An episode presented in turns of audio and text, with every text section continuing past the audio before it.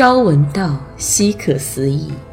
文道书社出品，《人间失格》。《人间失格》是日本著名小说家太宰治最具影响力的小说作品，发表于1948年，是一部自传体小说。日文中“人间”意为人，“人间失格”即丧失做人的资格。太宰治在纤细的自传体中透露出极致的颓废。本书被称为毁灭式的绝笔之作。他巧妙地将自己的人生与思想隐藏于主角叶藏的人生遭遇，借由叶藏的独白，窥探太宰治的内心世界，一个充满了可耻的一生。《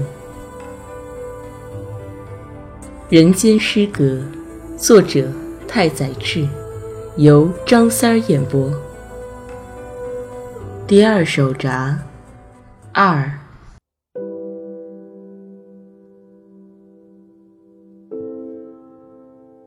从小学时代起，我就喜欢画画，也喜欢观赏画。不过，我做的画却不似作文那样受到周围人的夸赞。我原本就不相信人们说的话。作文对我而言，就如装疯卖傻的寒暄罢了。从小学到中学，一直令老师们狂喜，可我自己却丝毫不觉得有趣。只有画画，在表现对象的时候，虽然显得稚嫩，但多多少少花费了一番苦心，颇有我的风格。学校的绘画课本实在不足为范，老师的画工又拙劣不堪。我不得不胡乱地去摸索，尝试各种各样的表现手法。升入中学后，我已经拥有了全套的油画画具，并且从印象派画风中寻求笔触的范本。但所做的画依旧像色纸工艺一样平板单调，缺乏立体感，完全看不到一点成器的影子。如今借由逐一的这番话，我才恍然大悟。自己之前对于绘画的认识大错特错，将令人产生美感的对象如实的呈现出它的美，这种想法既天真又愚蠢。大师们能够将平凡无奇的对象通过主观创造展现的美轮美奂，面对丑恶的催人作呕的对象，依旧能够兴趣不减地沉浸于表现的喜悦之中。换言之，他们在表现客体的时候，能够做到不以物喜，不以己悲。从竹一那里领教了最原本的画法秘籍，我便背着杰子带来的那些女客们，开始慢慢着手创作自画像。完成之后，我自己都吃了一惊，竟是如此的阴晦颓唐。但这正是我一直以来深藏不露的本来面目。我表面上笑得很开朗，并且给人带来欢乐，其实内心非常阴郁。我心里不得不承认这个事实。虽然这幅画像除了竹一，我不打算给任何人看，我可不希望自己成天装痴装傻背后的真相被人识破。一下子落个被人处处小心提防的难堪下场，又担心别人没发现这是我的真面目，还视此为一种新的逗虐手法，从而沦为众人的笑柄。这对我来说是最痛苦的事情，因此我立刻将它藏进壁橱的最里面。学校的美术课时间。我将这种妖怪式的画法掩藏起来，一如既往用那种平庸的笔触，接力将原本美丽的事物美丽的展现出来。我只有在竹一面前，才不在乎显露出我的敏感脆弱的神经，并放心的将那幅自画像拿给他看，赢得了他的赞赏。我再接再厉，又画了两三幅妖怪式的画，得到竹一的另一个预言：你会成为一个了不起的画家。被女人迷上和成为一个了不起的画家，这两句预言由傻瓜蛋朱一烙刻在我的脑际。终于，我不顾一切地来到了东京。我本想考美术学校，但父亲老早便打定了主意，让我读高中，日后出仕为官，并且早就叮嘱过我，对此毫无争辩之力的我，只能茫然的遵从。父亲要我四年级起就报考高中，而这所拥有樱花和大海的初级中学，我也差不多待腻了，于是放弃直升五年级，读完四年级课程，便报考东京的高中。通过考试后，旋即开始了集体宿舍生活。然而，那种肮脏和粗野的集体寄宿生活让我不敢领教，于是顾不上装疯卖傻，便忙请医生给我出具一张浸润型肺结核的诊断书，搬出宿舍，住进了父亲在上野樱木町购置的别墅里。集体生活于我而言实在无法忍受，加之什么青春的感动。天之骄子的自豪之类，我听了就觉得汗毛倒竖。高中生精神，这玩意儿我实在无法屈服。宿舍和教室仿佛成了垃圾储蓄场，只不过堆积的全是被扭曲的性欲。我近乎完美的扮傻装痴本事，在这里也没有了用武之地。议会休会期间。父亲在别墅待的时间每月至多一星期到两星期。他不在时，偌大一栋别墅里只有管家夫妇和我三个人生活。虽然经常逃课，但我却毫无兴致到东京各处闲逛游玩。看来我这辈子都不会去参观明治神宫了。终日窝在家里看书作画。父亲在的时候，每天我早早地赶往学校，有时候也会到位于本乡千陀木町的西洋画家安田新太郎的画橱去学习素描，一待就是三四个小时。离开了学校的集体宿舍，即使去学校上课，也感觉自己的身份很特别，就像个旁听生似的。或许是因为我性情乖戾，总之我越来越感觉无聊扫兴，越来越懒得去上学。我一路从小学、初中读到高中，依旧无法理解何谓爱校心，也从未想过要学唱校歌什么的。没多久，我从画塾里一个学画的学生那里懂得了酒、烟、娼妇、当铺以及左翼思想。真是奇妙的组合，不过却是事实。这位学生名叫枯木正雄，出生于东京的老城区，比我年长六岁。从私立美术学校毕业后，由于家中没有画室，于是固定来这家画塾继续西洋画的研习。能不能借我五块钱？我和他仅仅数面之缘。之前从未有过一言半语的交谈，我慌忙掏出了五块钱递给他。太好了，走去喝两杯，我请客，怎么样？我推辞不掉，只好被他连拖带拉的带到画书附近蓬莱厅的一间小酒馆。就这样，我与他开始了亲密的交往。我早就开始注意你了，喏，就是你这种带点腼腆的微笑。那是志大才高，将来必定大有出息的艺术家特有的表情。为了加深我们的友谊，来干一杯。阿娟，这小子是个美男子吧？你可不许迷上他哦。都是因为这小子来了话说，害得我只好遗憾地沦为二号美男了。枯木肤色浅黑，五官端正，总是穿一袭西服，不爱系花哨的领带，头上擦着发膏。从正中朝两边分开，梳得一丝不苟。这副模样在当时学美术的学生中相当少见。我对这种场合十分陌生，心里惴惴不安。一会儿插着手臂，一会儿又松开，但脸上依旧荡漾着腼腆的微笑。两三杯啤酒下肚，不知不觉的，却莫名的感觉到有一种仿佛解放了似的轻松。我原本想进美术学校，不不不，那种地方太没意思。学校最枯燥乏味啊！我们的老师就是在大自然之中，就是我们对自然的感受力。然而，我对他说的一点儿也不感到肃然起敬。这家伙一定是个傻瓜，绘画一定也很拙劣。不过要说游乐完事，倒或许是个不错的同伴。换句话说，那是我有生以来第一次见识到真正的都市无赖。虽然行事有异，但就对人间充满迷茫、彻底游离于人间的一切蝇营狗苟这点来讲，他与我确属同类。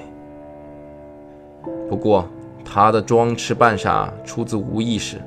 并且全然还没有觉悟到这样做的悲哀，我却是与他有本质上最大的差异。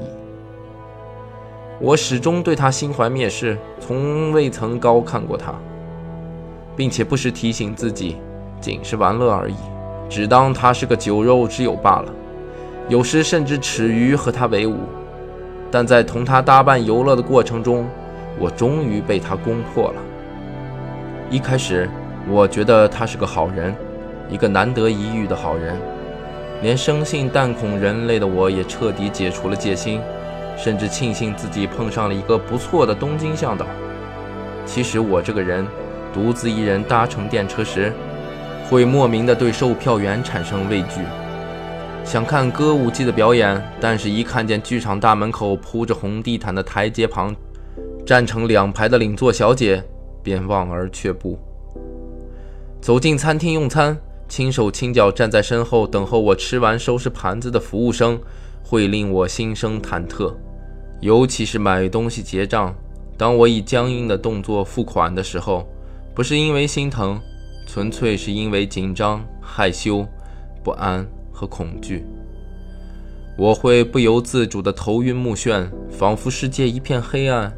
几乎陷于半疯狂的状态。别说杀价了，不仅找零忘记收下，常常连买的东西也忘记带回。我独自一人根本没法在东京街头瞎逛，所以才不得不整日窝在家中。而我将钱包交给枯木，同他一同游逛时，他非但杀价够狠，而且很会玩。总是能发挥出以少许花销赢取最满意结果的本事。他不坐车费昂贵的计程车，而是因地制宜地善用电车、巴士和蒸汽小艇，用最短的时间抵达目的地，从而展现他的厉害本事。早晨从妓院返家途中，他也不忘进行实战辅导，带我顺道至某家高级饭庄泡个热水澡，然后点份汤豆腐。佐以一盅日本酒，所费不多，感觉却很奢华。此外，他向我传授说，路边摊卖的牛肉盖浇饭和烤鸡肉串既便宜又营养，还不容置疑地告诉我，让人最快入最香的非电器白兰地莫属。总之，交给他买单，我从未觉得一丝的不安和惶恐。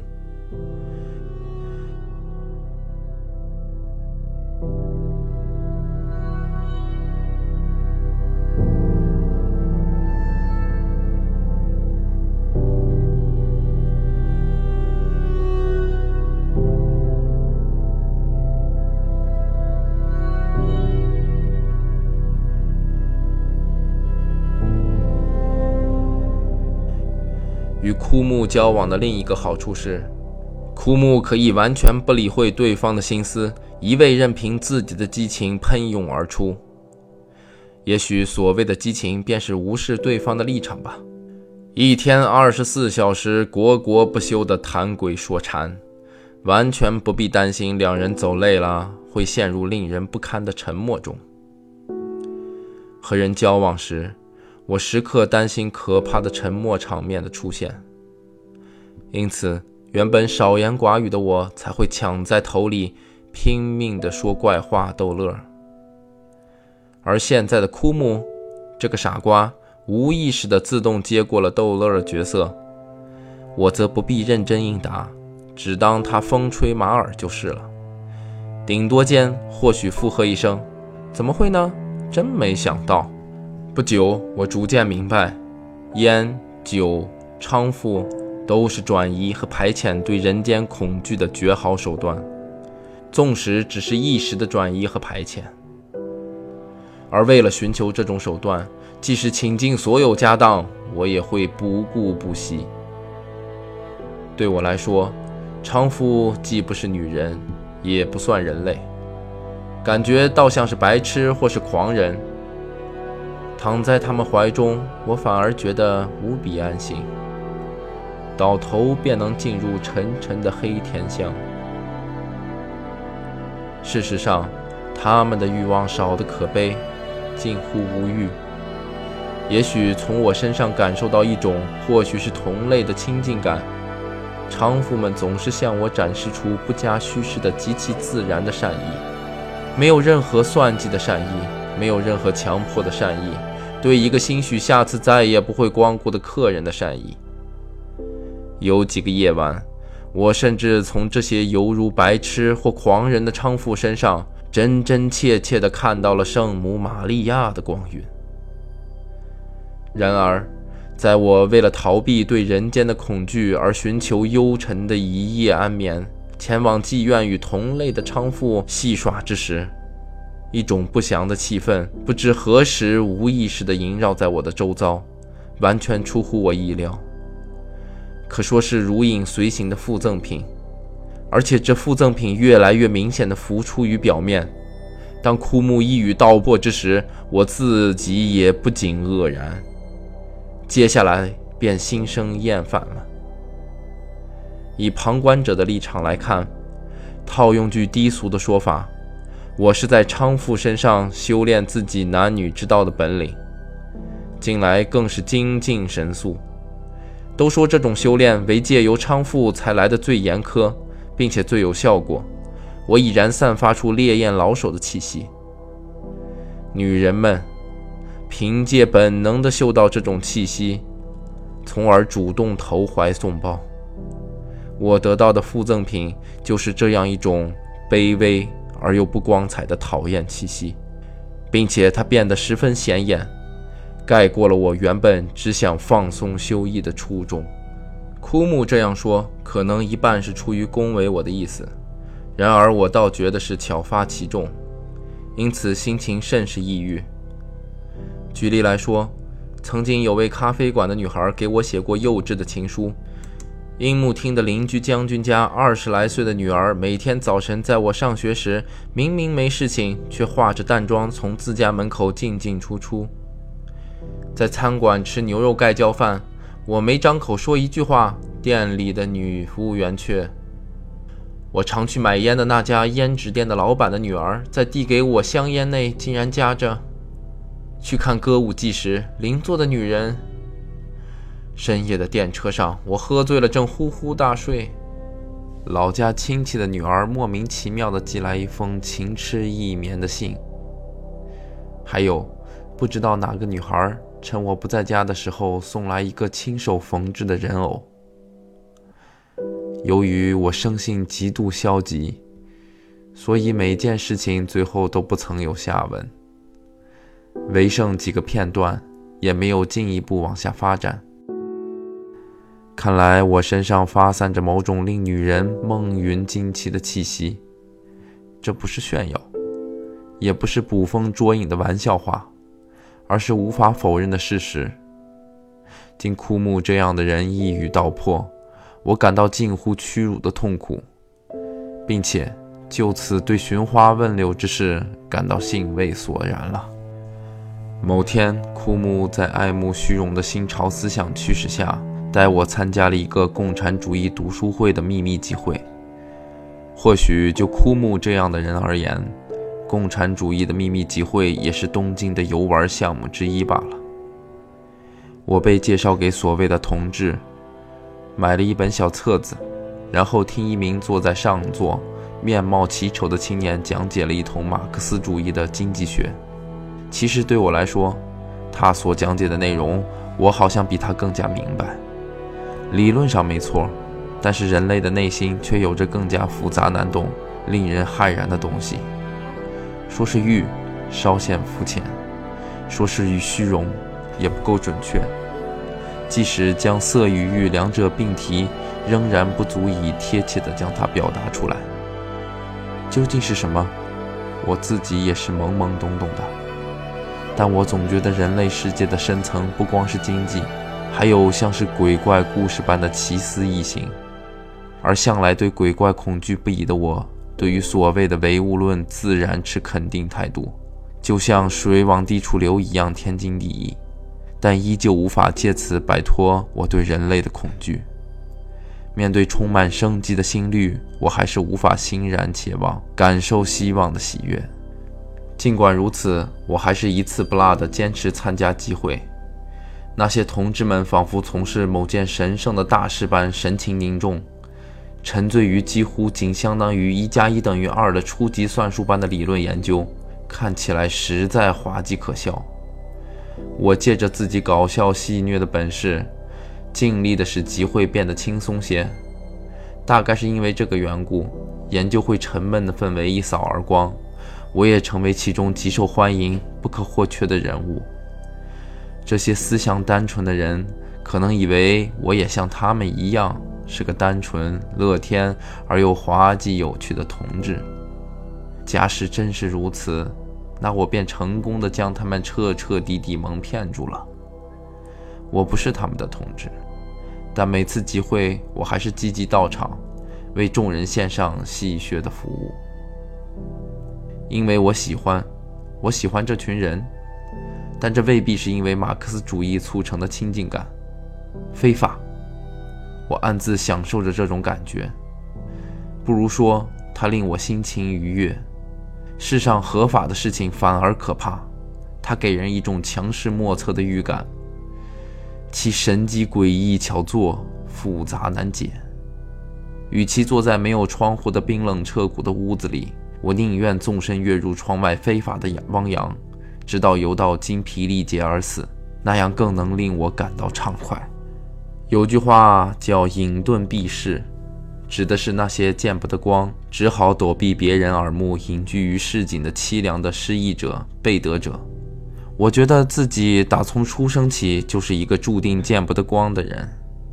假若遇到被人指为是这样人的同类，我必定会变得柔肠慈心，连我自己都会陶醉于我那菩萨般的温柔心肠。还有一个词叫犯罪意识。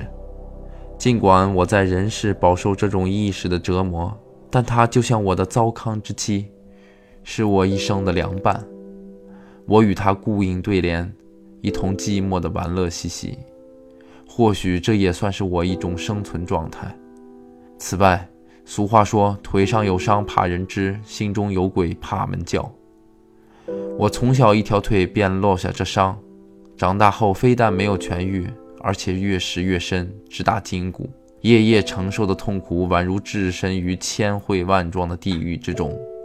然而，这伤渐渐变得比自己的血肉还要亲密。伤口的痛楚，也就是伤口所给予的感情，就像充满了爱意的情人的低语。对我这样的人来说，地下组织的氛围让我感觉莫名的安心和惬意。换句话说，较之运动的本身项目，倒是那种氛围反而与我更加投契。枯木则像是矮子看场图热闹似的，参加一次集会，将我做过介绍后，就再也没有出现。他和我开了句并不好笑的玩笑，说马克思主义者在研究生产的同时，还必须着重考察消费，因而一个劲儿地邀请我去进行所谓的消费考察。如今回想起来，当时形形色色的马克思主义者应有尽有，既有枯木那样出于新潮的虚荣心而以此自居的，也有像我这样仅仅是因为喜欢那种非法的气氛才置身其中的。当时我们的本来面目被真正的马克思主义信徒识破，想必枯木和我都会遭到烈火雷轰般的批斗，随即被当作卑劣的叛徒逐出门外。但枯木和我都没有遭受除名的处分，尤其是我，置身于那非法的世界，却较置身于合法的绅士的世界中还要气定神闲、游刃有余，故而被视为大有前途的同志。将许多极为重要的秘密工作交由我做。事实上，我对这类任务从不推辞，从容地照单接受，也不曾因为举止不够自然而引起警察的盘查。每次都笑着或逗着人发笑，而准确无误地完成了他们口中的危险任务。那些地下活动者总是如临大敌般紧张，极度戒备，有时甚至蹩脚地仿效侦探小说中的桥段，而交付给我的任务其实都是些微不足道的小儿科事情。可他们却夸大其词，竭力渲染如何如何危险。我当时的想法是，即使成为一名党员而锒铛入狱，在牢城里终老一生，也毫不在意，因为我觉得，与其咀嚼着人世间真实生活的恐惧，夜夜痛苦呻吟在不眠的地狱，铁窗内的生活，或许来得更加自在吧。